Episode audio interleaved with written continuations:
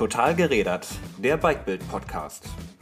Folge 2, der Verkehrsplaner vom Miniaturwunderland. Gerrit Braun gehört mit seinem Bruder zu den Gründern des Miniaturwunderlands in Hamburg. Er ist jedoch nicht nur Schöpfer der größten Modelleisenbahnanlage der Welt, sondern auch Familienvater von drei Kindern, Unternehmer mit einem ausgezeichneten Ruf und begeisterter Fahrradfahrer. Gerrit Braun denkt viel über die Mobilität von morgen nach und das hat auch damit zu tun, dass er als Modellbahnbauer diese besondere Perspektive auf das Verkehrswesen hat. Mein Name ist Lennart Glocke und ich wünsche viel Spaß beim Zuhören. Gerrit, du bist einer der Gründer des Miniaturwunderlandes und in Hamburg auch so eine Art, ja, ich würde mal sagen, Lokalberühmtheit, Bekanntheit. Der eine oder andere kennt dich zumindest. Ähm, die meisten kennen dich als Modellbauer, aber die wenigsten kennen dich als Radfahrer. Dabei bist du auch gerne und viel auf zwei Rädern unterwegs. Hm, wie oft pro Woche fährst du ungefähr mit dem Rad zur Arbeit? Ja, moin, schön hier zu sein. Ähm, ich fahre je nach Wetter, ich bin ein Schönwetterfahrradfahrer und ein bisschen nach Faulheitsgrad, so ein bis zweimal, maximal viermal pro Woche mit dem Fahrrad. Es gibt aber auch Wochen, wo ich einfach zu faul bin. Wir sind ja gerade schon deinen Weg zusammengefahren. Einen schöneren Weg in Hamburg kann man ja eigentlich nicht haben, oder? So zehn Kilometer an der Alster entlang?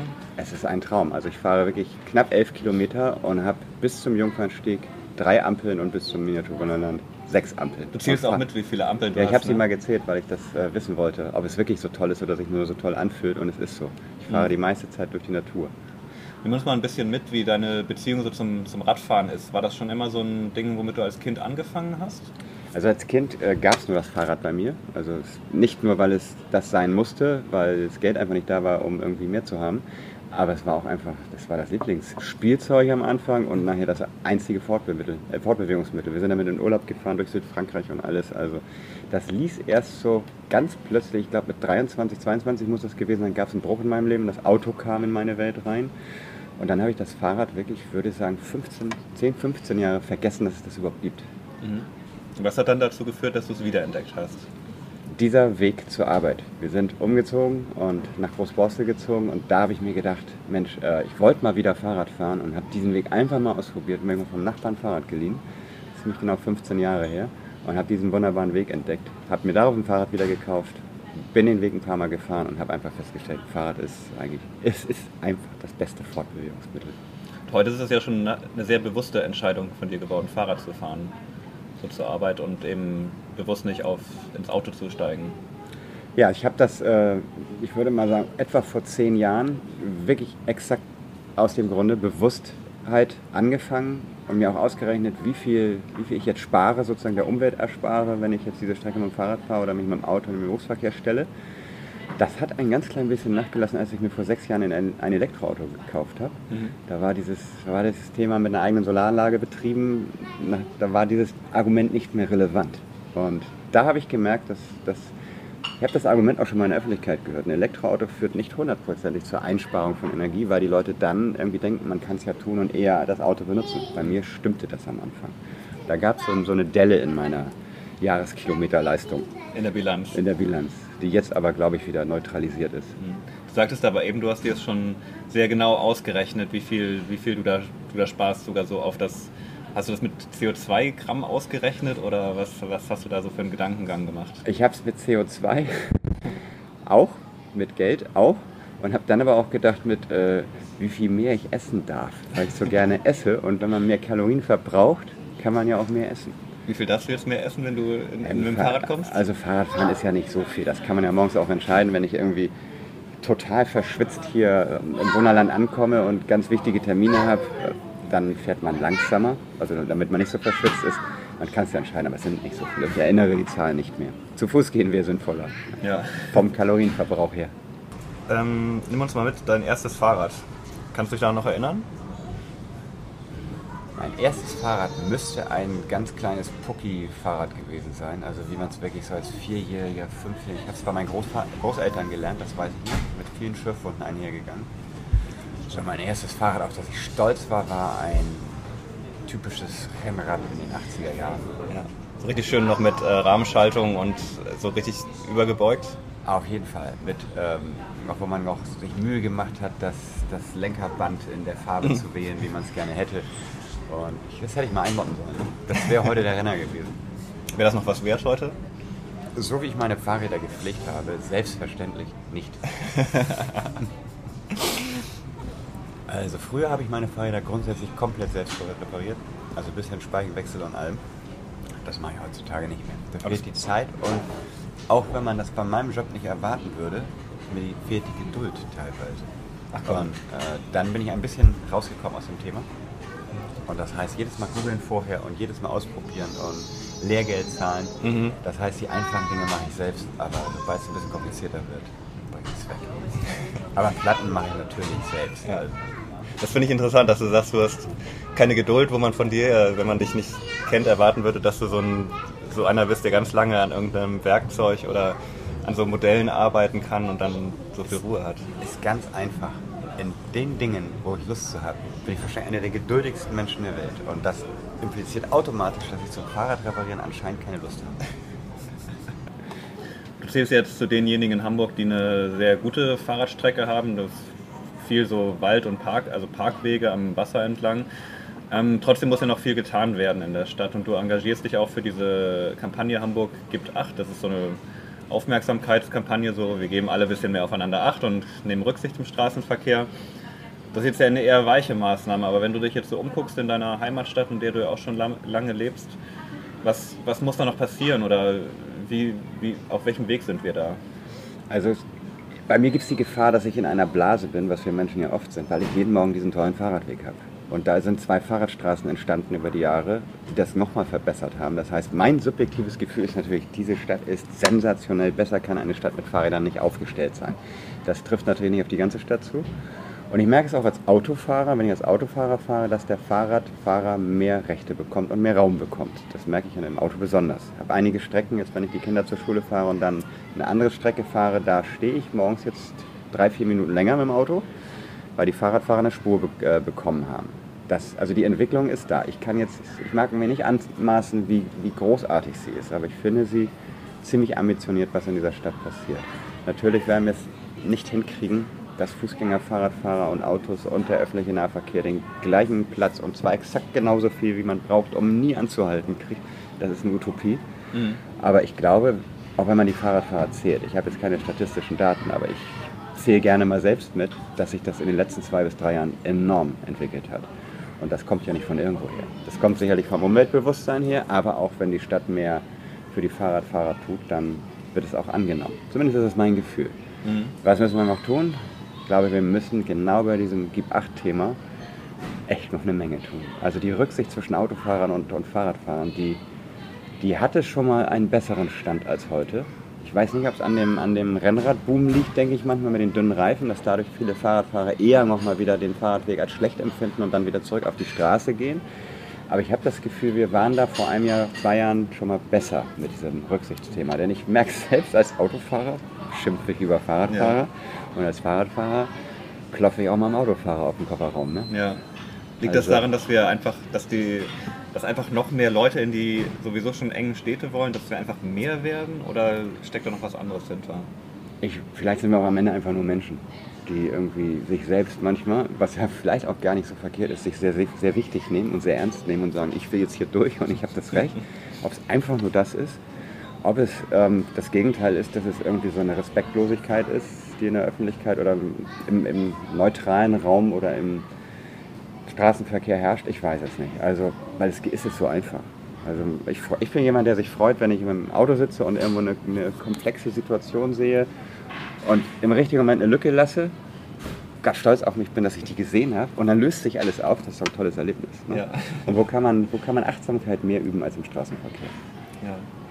Würdest du da auch sowas sagen, Achtsamkeit gleich Entschleunigung? Also bräuchten wir vielleicht ein bisschen weniger Tempo insgesamt in der Stadt?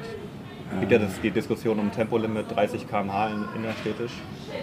Ja, die gibt es ja seit, ich weiß nicht, ich glaube, als ich 22 war, das erste Mal habe ich sie gehört. Damals, und das ist auch mein Kenntnisstand, ich weiß nicht, wie der heute ist, weiß ich noch, dass man sagte, dann fahren die Autos im dritten Gang und die, CO2 und die Umweltbelastung sei enorm. Ich weiß es nicht.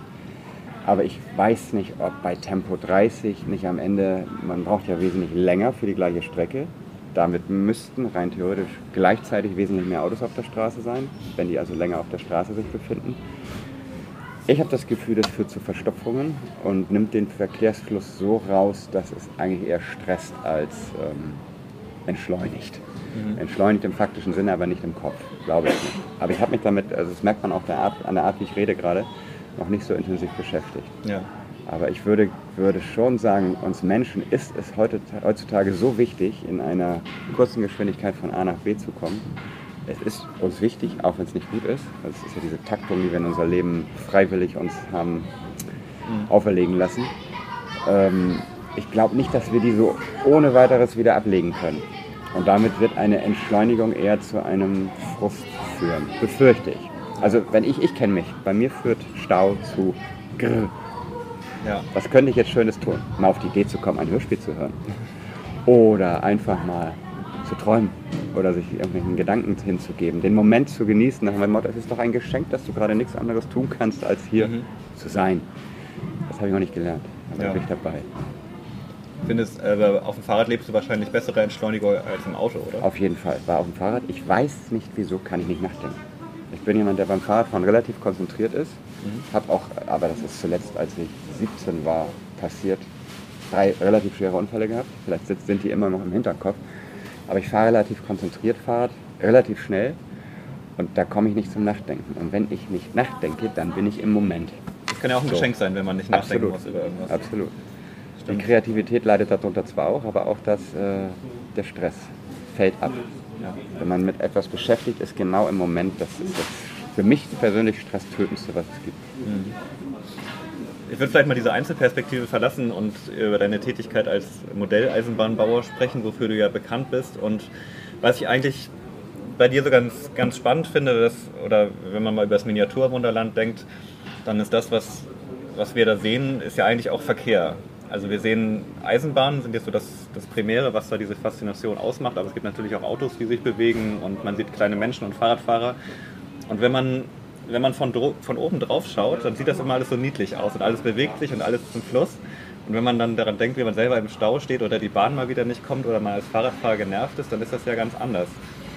Was, was würdest du sagen, was macht diese, diese Faszination von Verkehr von oben aus und warum nervt uns das so, wenn wir drin sind? Also die Faszination von oben, also ich glaube, dass wir Menschen sehr gerne Probleme mit Abstand betrachten würden. Also es ist, es ist nicht mein Problem. Ne? Und dieses, dieser Blick von oben führt ja dazu, dass man so ein bisschen so über den Dingen steht. Und das ist auch ja gerade der Stau, der da auf der Straße ist, ist gerade das Problem jemand an, von jemand anderem. Mhm. Und natürlich sieht ein Stau irgendwie lebendiger aus als eine leere Straße. Und das heißt auch, man sieht es bei den Unfällen, wenn hier bei uns Züge Unfälle bauen, dann lachen alle, freuen sich alle und äh, finden es interessant, finden es ganz spannend, kommt gleich jemand oder wie auch immer im realen Leben, selbst wenn es keine Verletzten gäbe, was zu hoffen wäre, ist das nicht so spannend. Ne? Mhm. Obwohl doch im Unfall werden, werden die meisten Leute auch zum Gaffer auf der Autobahn. Ja. Aber hier auch. Und hier, es, ist, es sind die Probleme des anderen, es sind diese, die Probleme werden klein. So ein Stau, den ich hier aus der Vogelperspektive anschaue, ist ja, irgendwie, wie du sagst, sagst niedlich. Also er wird irgendwie unbedeutend oder wie auch immer. Er erinnert vielleicht an Situationen, die man selbst schon hatte, aber die gerade nicht akut sind, also in der Vergangenheit oder wie auch immer. Vielleicht ärgert sich auch einer der wenigen, die dann dadurch gestresst werden über den Stau, in den sie gleich müssen. Mhm. Weiß ich nicht, aber dieses von oben drauf zu schauen und ähm, die Probleme werden ganz klein. Das verrät uns ja viel über uns Menschen, ja. wie, wir, wie, wir auf solche Sachen schauen. Ähm, jetzt habt ihr Städte eher nachgebaut oder euch auch mal eine eigene Stadt äh, ausgedacht. Knuffingen heißt die, glaube genau. ich. Ne? Ähm, würdest du, wie würdest du denn am liebsten deine eigene Stadt bauen, wenn du jetzt nicht auf sowas wie Verkehrswesen und so Rücksicht nehmen müsstest? Also du sprichst einen sehr intensiven Punkt in mir an, diese eigene Stadt bauen, weil ich ungefähr seit fünf, sechs Jahren davon träume, mal eine Stadt oder einen, vielleicht sogar einen ganzen Bauabschnitt bei uns zu kreieren, wo Dinge anders gemacht werden. Und denn ich glaube, jetzt werden wir ein bisschen, jetzt kommen wir ein bisschen ins gesellschaftliche Bereich. Das, was wir gerade erleben, diesen sehr beschleunigten Kapitalismus mit dieser Machtkonzentration durch Geld und was mhm. weiß ich nicht, das, äh, ist, das wird immer schneller, das lässt sich kaum noch aufhalten. Und nur wir Menschen können wieder einfordern, dass es wieder, wieder zurückkommt und wieder ein bisschen gleicher wird, dem Gemeinwohl dient oder ähnlichem. Und die Menschen merken es aber nicht. vielleicht ein bisschen unterbewusst, vielleicht gibt es auch diffuse Ängste, aber es tut ja keiner was dagegen. So richtig ernsthaft zu sagen, Moment, stopp, ich, ich höre da jetzt mal mit auf. Und da habe hab ich das Gefühl und konnte auch meinen Bruder jetzt anstecken damit, dass wir eigentlich mal ein, eine Stadt bauen müssten.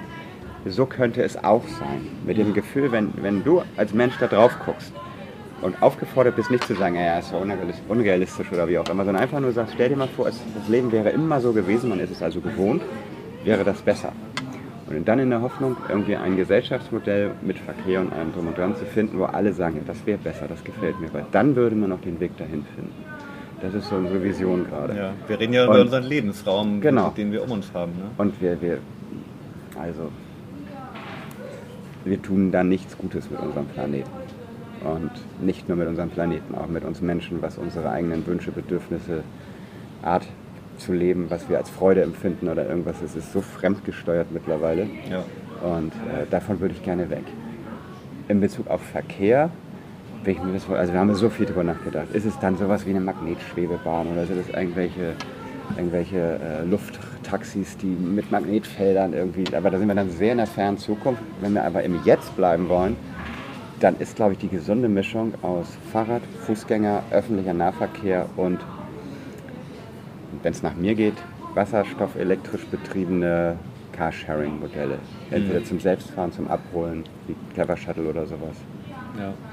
Wie weit seid ihr da? Und wenig Individualverkehr, also wenig, ja. wenig eigene PKWs. Wie weit seid ihr da so mit konkreten äh, Ideen, wie man sowas also so strukturell machen könnte? Also gibt es irgendwie ein Zentrum, wo dann gar keiner mit dem Auto rein darf? Oder was, was sind da so deine, deine Ideen und Wünsche? Also wenn ich ein Zentrum wählen müsste wo, oder würde, wo kein Auto mehr rein darf, dann müsste ich dann am Ende doch ein Freund dieser neuen Elektroroller sein für die letzte Meile. Und das bin ich noch nicht. Vielleicht werde ich es dadurch. Ich bin mir da nicht sicher. Also ich denke mal, die Innenstädte werden irgendwann autofrei, weil das Sinn macht. Ja. Also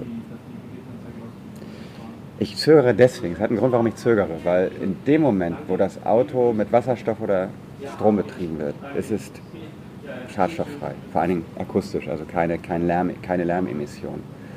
Und wenn es dann langsame Geschwindigkeiten einhält, stört es mich nicht mehr dann habe ich nicht das Gefühl, dass es irgendwo stört. Kein Lärm, kein. Also die Hupe müsste man auch, ausbauen dann. Das wäre wichtig. Oder statt Hupe so ein, so, ein, so ein Vogelgezwitscher. Das ist das Einzige, wenn man sich auf sich aufmerksam machen kann oder so. Äh, dann habe ich damit kein Problem. Mhm. Die können ihren Raum kriegen. Parkplätze müsste man sich überlegen, weil man könnte die Parkplätze so viel besser nutzen. Straßencafés, ja. Kunstausstellungen, Arbeitsplätze im Sommer, dass man sich einfach mal da hinsetzt. Das ist ja ein großes Problem eigentlich in unserer Städte, dass so einerseits so, so, Wohnraum total teuer und knapp ist und Parkraum ja eigentlich dagegen viel zu, viel zu günstig ist. Ja. Absolut. Also unsere Mitarbeiter setzen sich manchmal auch mit einer Mittagspause draußen in die Sonne, nehmen, ziehen zwei Parktickets für zwei Parkplätze und dann sitzen sie dann mit 30 Leuten auf dem Parkplatz. Ach komm. Das ist billiger als irgendwo, irgendwo in ein Restaurant zu gehen und dazu zu sagen, da zahlt man ja auch, weil die Getränke da teurer ja. sind. Äh, Tischmiete sozusagen. Es ist günstiger, sich die selbst mitzubringen und trotzdem dann schön Ort mhm. zu haben und einen Parkplatz ja. zu okkupieren. Ja, ist irre eigentlich. Du sagtest eben noch, du bist äh, nicht so ein Freund dieser Elektro- Rolle, aber trotzdem ist ja Elektromobilität so ein, so ein großes Thema für dich, wo du ja auch eigentlich hinterstehst, oder? Ich stehe hinter Elektromobilität, aber nicht, kommt nicht bedingungslos. Wenn ich mir zum Beispiel diese großen SUVs anschaue, also ich, wozu gibt es SUVs? Also das ist äh, der größte Bullshit, den, den die Menschheit, glaube ich, so seit langem erfunden hat, für den Normalsterblichen zu kaufen. Die Dinger werden immer größer, neulich irgendwann mal, wer sagte das? Richard David Brecht sagte, die Dinosaurier sind auch immer größer geworden und dann am Ende ausgestorben. Vielleicht ist das der Grund. Ja. Ne, die wissen alle ganz genau, Autos haben wir lang, nicht mehr lange für uns selbst, ähm, dann müssen wir das nochmal richtig groß machen. Und wenn der Weg für die Elektromobilität zur Ele Elektromobilität unbedingt anscheinend über die SUVs führen muss, die dann 100 Kilowattstunden Akkus an Bord haben, dann, ist es, dann kann man zu Recht sagen, ist der Umwelt, die Umweltverbesserung nicht gravierend. Ist zwar immer noch da, aber nicht gravierend. Äh, wenn man in dem Rahmen, also ich habe kein SUV gefahren, aber ich bin ein autonah immer noch, also ich war es mal sehr und bin es eigentlich immer noch und der Achtzylinder war schon mein Freund, nennen wir es mhm. so. Und wenn man dann von einem Achtzylinder Limousine umsteigt auf einen kleinen Elektroauto, dann macht man einen gigantischen Schritt. Und da bin ich ein großer Freund von, in der Innenstadt. Überlandverkehr ist elektrisch, glaube ich, noch nicht die richtige Lösung. Und deswegen hoffe ich sehr, sehr, sehr, dass wir mit Wasserstoff fahren werden bald. Ja. Clever Shuttle macht das hier in Hamburg ja mit seinen Wasserstofftaxis. Toyota und ich glaube noch eine andere Marke. Ich habe gerade keine Marken genannt. also es gibt ja, es gibt ja schon zwei Hersteller, die, die Wasserstoffautos bauen. Und ähm, in Hamburg fahren die teilweise in diesem Carsharing-Taxi-Prinzip. Und da habe ich mit einem gesprochen, der hat schon 150.000 Kilometer mit dem nahezu fehlerfrei, also ohne Ja. Zwischenfälle hinter sich gelegt. Also ist das eigentlich der Weg, der nach Elektro also. kommen sollte, nach den Batterieautos? Denke ich schon. Windkraft nehmen Mhm. oder Wasserkraft, Solarstrom, aber Windkraft eignet sich am besten. Daraus Wasserstoff machen, Ja. das in die Autos. Würdest du dir aber dann manchmal so ein bisschen mehr Druck von Vater Staat wünschen? Ein bisschen mehr Anschub für solche alternativen Mobilitätsformen? Ich würde mir sehr, sehr viel mehr Entscheidungswillen und Druck von Vater Staat, wie du so schön sagst, wünschen. Glaube da aber nicht mehr dran. Ich glaube wirklich, der Druck muss vom Bürger kommen. Also den Glauben habe ich verloren, dass, dass unsere Politiker sich mehr nach uns Bürgern richten als nach der Lobby.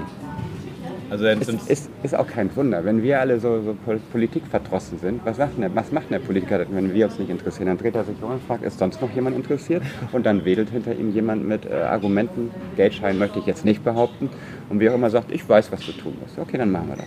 Die Also Autoindustrie dann. Mhm. Die Autoindustrie, Kohleindustrie, RW, äh, möchte- also Stromgiganten, Netzbesitzer. du bist aber auch selber E-Bike-Fahrer. Auch sehr überzeugt, nehme ich an, ne? Ja, sehr überzeugt. Und ähm, das ist eigentlich gab zwei triviale Gründe, warum das dazu kam. Weil ich eigentlich eher Mountainbike-Fahrer war mein Leben lang. Und ich kriegte Nackenschmerzen von dieser niedrigen Lenkerposition. Und wollte, dachte dann über Holland Radfahren bei dem Hamburger Wind. Ähm, und dann habe ich mir gedacht, das kann man durch das E-Bike kompensieren. Ich kann ja beim E-Bike genauso entscheiden, ob ich verschwitzt ankommen möchte oder nicht. Nur ich bin schneller oder habe den Wind kompensiert. Das war die eine Entscheidung. Und drei Kinder mit Anhänger und Mitläufer kombiniert zu transportieren, das war mir auf dem Mountainbike dann irgendwann zu heavy. Das hätte ich gern mal gesehen, wie du dann mit deinem E-Bike und dann einen Anhänger und noch den, diesen Mitfahrer, Mitläufer, genau. Mitläufer da mit, Ja. äh, hinter dir herziehst. Das war bestimmt cool. Ähm, genau, du hast ja drei... Hätte drei ich beinahe heute Morgen gemacht. Ja. Weil der Kleine wollte auch mit plötzlich. Und dann habe ich mir gesagt, weißt du, dann komme ich jetzt mit meinem Tross, dann musst du dann durch. Deine Kinder werden ja auch schon Fahrrad früh erzogen. Ja, Drei Kinder Fall. hast du. Drei Kinder habe ich, äh, die sind alle nicht, also ich würde sagen, sie sind alle Fahrradfahrer, außer die mittlere. Die ist da ein bisschen faul. Die, die muss man immer noch ein bisschen treten. Aber das funktioniert auch. Das funktioniert. Der Kleine ist verrückt mit vier Jahren, da muss ich immer bremsen, weil der bringt sich sonst irgendwann um. Und die Große ist mit 14 natürlich jetzt, wird mobil, mobil Mhm. und das wird sie am besten am Fahrrad. Ja. Was meinst du, in was für einer Welt deine Kinder so leben werden, wenn die so 20, 30 sind? Was, was, was für eine Stadt haben die dann? Ja, das ist jetzt ganz schwer zu beantworten, weil es ist ja die Frage, ob man den Wunsch mit reinbringt oder, oder wirklich überlegt, was man schätzt, was passiert. Weil ich schätze, dass sich gar nicht so viel verändert. Das ist, das, das ist ein Gefühl, dass dafür ist die Autolobby inklusive der deutsche Autofahrer noch viel zu verliebt in sein Auto, als dass er das hergeben würde. Und der ist nun mal Wähler und das ist auch ein riesen Industriezweig und mm, deswegen glaube ich, dass sich das nicht so ändern wird. In den nächsten 20 Jahren würde ich schätzen, re- reduziert sich der Individualverkehr durch diese Bedenken, weil die Autos so wichtig sind in unserem Land, würde ich einfach mal schätzen um 50 Prozent in den Städten. Und vielleicht kriegen wir eine Straßenbahn wieder.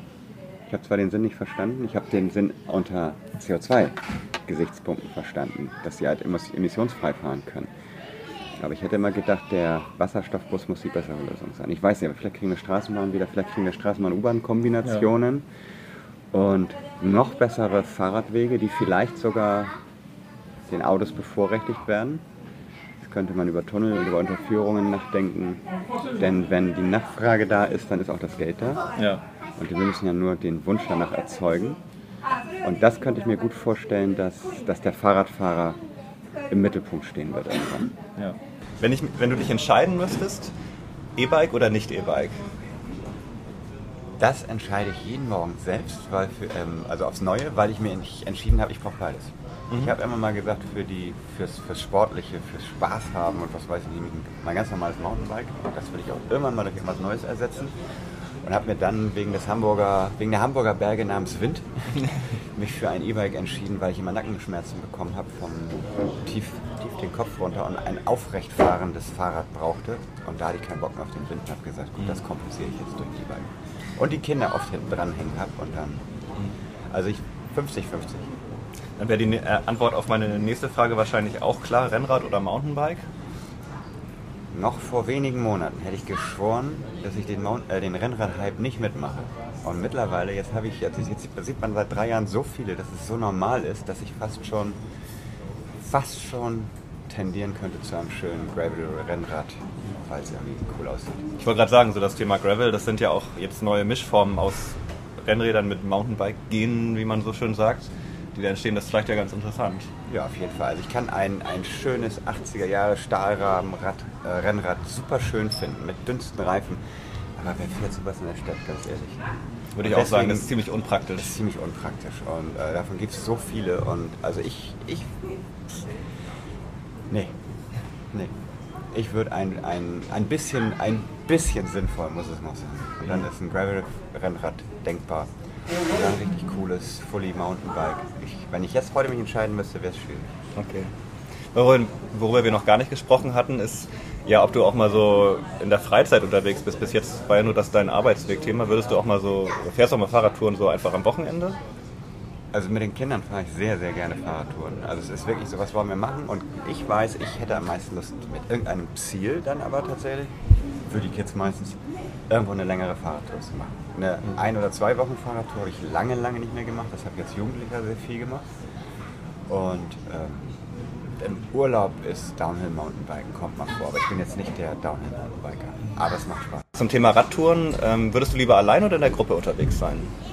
Ja, ich zögere bei der Antwort, weil es ist eine Sehnsucht, alleine zu fahren, aber eine Erkenntnis, dass ich nie in meinem Leben einen Urlaub alleine gemacht habe, somit wahrscheinlich auch hier wieder die Gruppe.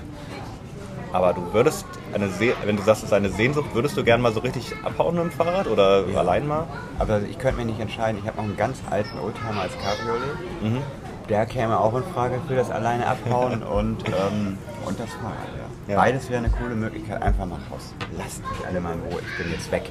Wie lange weiß ich gar nicht. Wahrscheinlich wollte ich nach zwei Wochen wieder zurückkommen. Gibt es da so eine Art Sehnsuchtsort oder wo du gerne mal hinfahren würdest? Es Land? Viele, viele Sehnsuchtsorte, die ich habe, aber die verbinde ich tatsächlich nicht mit dem Fahrrad. Das ist einfach dahin zu kommen. Ob das jetzt der Stromboli in Italien ist, so ein, so ein aktiver Vulkan, wo ich schon ein paar Mal drauf geklettert bin, der für mich irgendwie für Flucht steht. Aber, oder ferne Orte.